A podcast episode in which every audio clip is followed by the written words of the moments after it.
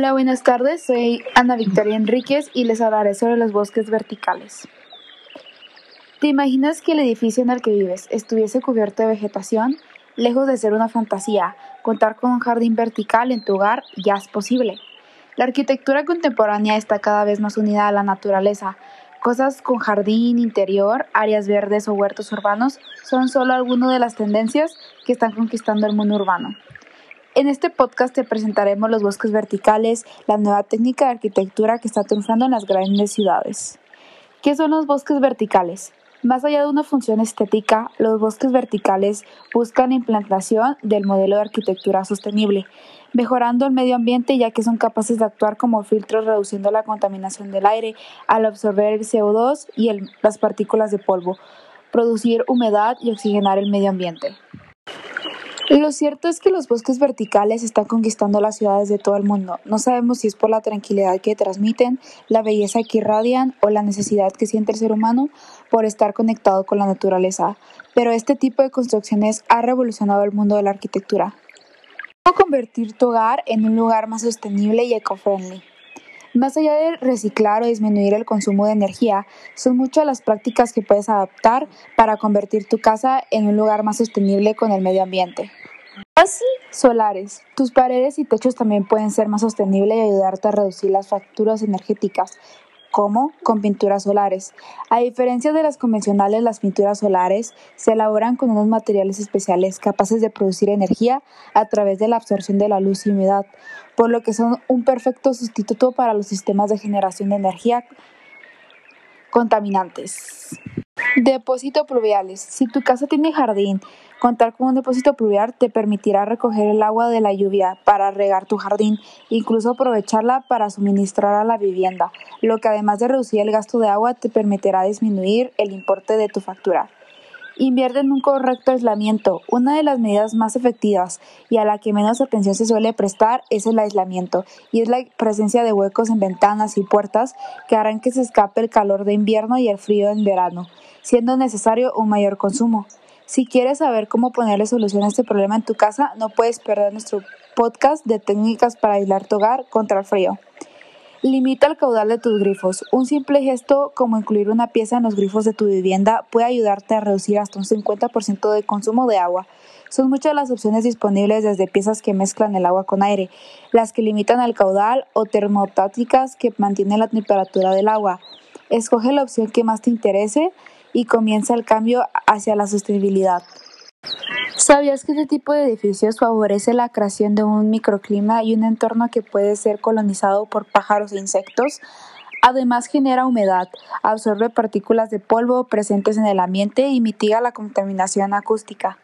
Milán, Italia, un estudio integrado por profesionales, Stefano Boeri, Gianara Barreca y Giovanni Lavarra, levantó un conjunto habitacional con dos torres, una de 76 metros con 19 pisos y otra de 110 metros con 27 pisos. La particularidad de estos edificios es que todos sus niveles incorporan plantas, arbustos, flores como una solución sustentable para mantener la temperatura sin necesidad de tecnologías sofisticadas. Según los autores, la amplia presencia de vegetación contribuye a crear un microclima propio, capaz de producir hidrógeno y oxígeno.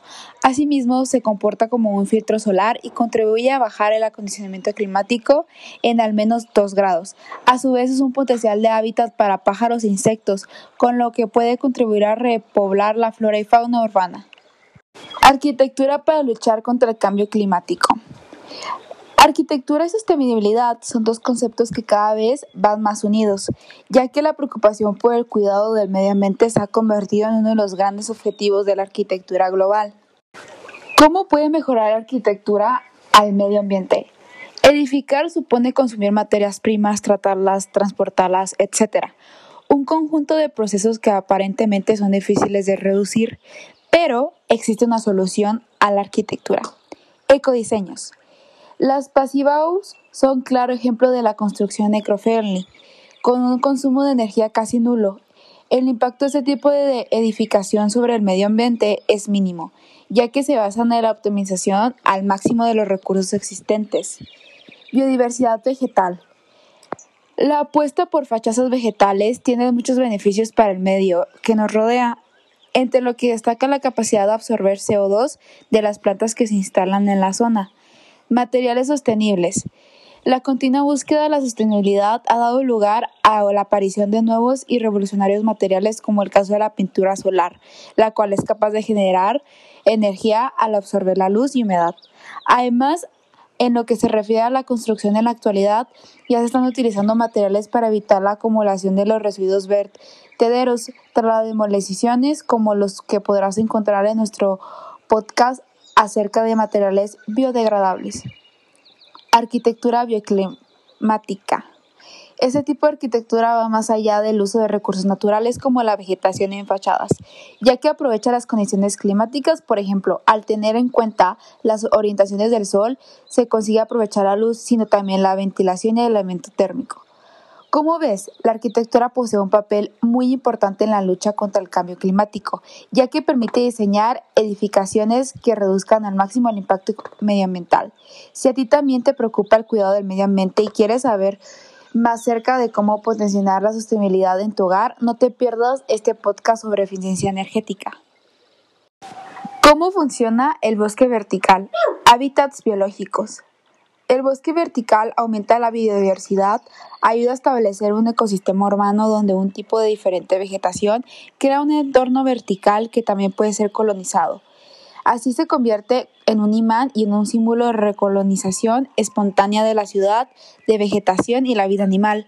La creación de una serie de bosques verticales en la ciudad puede establecer una red de plataformas ambientales que darán vida a parques principales de la ciudad, reuniendo el espacio verde de avenidas y jardines, entrelazando varios espacios de crecimiento espontáneo de vegetación. Los árboles son un elemento clave para entender los proyectos arquitectónicos y los sistemas de jardín. En este caso, la elección de los tipos de árboles se hizo para adaptarse en su posición en las fachadas y por la altura. Han tardado dos años para finalizarlo, junto con un grupo de botánicos. Las plantas utilizadas en este proyecto se cultivarán previamente específicamente para ese propósito. En conclusión para este podcast, en mi opinión se ha dado decir que para mí los bosques verticales van a ser el futuro de la humanidad, ya que se podrían revolucionar la forma en la que vivimos en nuestro entorno. Y también significaría que más personas podrían plantar su Hurnan Bio cerca de casa sin tener que tener un jardín.